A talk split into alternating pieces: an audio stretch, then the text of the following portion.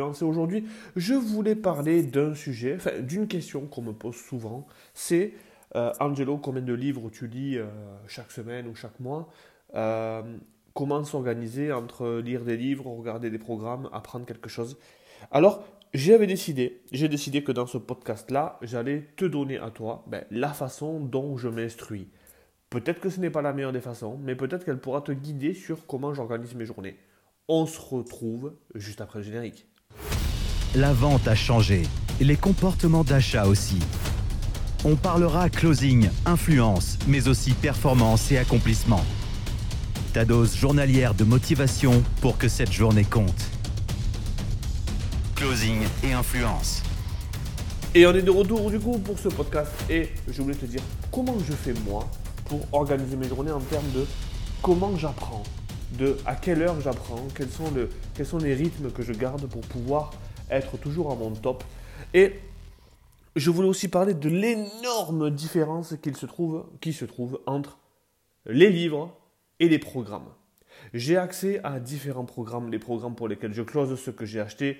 J'ai énormément de contenu à regarder et avant d'aller acheter un nouveau programme, j'en parlais dans un de mes lives cette semaine, avant d'aller acheter un nouveau programme, il faut que je maîtrise ce que j'ai déjà.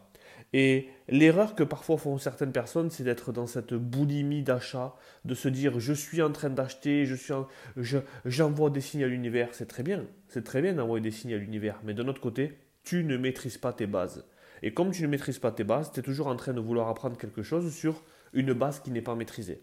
Donc, euh, la différence pour moi, la différence notoire entre les livres et les programmes, c'est que les programmes, tu apprends quelque chose de quelqu'un. Et moi, ça me sert à apprendre des choses que je ne sais pas et, des choses que je ne sais même pas qu'elles existent. Donc, en termes de compétences, euh, en termes d'incompétence inconsciente, je suis en plein dedans parce que je ne sais même pas qu'elles existent. à partir de là, chaque fois que j'apprends quelque chose sur un thème nouveau, eh bien, je grandis. Donc, j'apprends du contenu, j'apprends du savoir.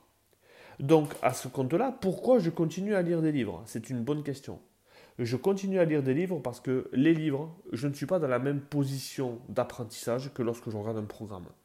Quand je lis un livre, j'essaye d'aller chercher du contenu, mais cette fois-ci, c'est moi qui, fais les propres, euh, qui me fais mes propres schémas. Et les livres me servent beaucoup plus que les programmes pour, comment dire ça euh, J'adore dans un appel donner certaines analogies. Donc certaines analogies, qu'est-ce que ça veut dire? C'est que quand je fais des allusions quand je veux retourner le, focus du prospect, admettons que, euh, oui, euh, quel est le prix de ton programme?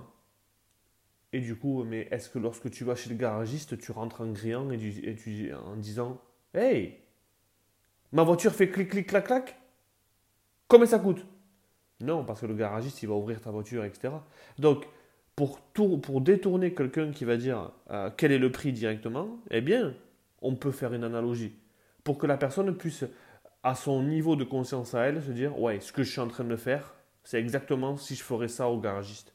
Et donc, tous les livres que je lis me permettent d'être maître de mes analogies. Voilà. Et donc, la différence, elle est là. Donc, le matin, c'est lecture, calme, pas d'écran, peut-être 30 minutes, ça suffit. Le soir, entre 21h et 22h, si je dors pas à 21h, j'essaie de garder trois quarts d'heure pour regarder un programme, pour écouter un podcast, pour écouter des audios de quelqu'un, où je suis dans une position où je vais être réellement en train d'apprendre quelque chose. Voilà. J'espère que ce podcast t'a plu parce que c'est simplement pour sur une journée, la façon dont j'apprends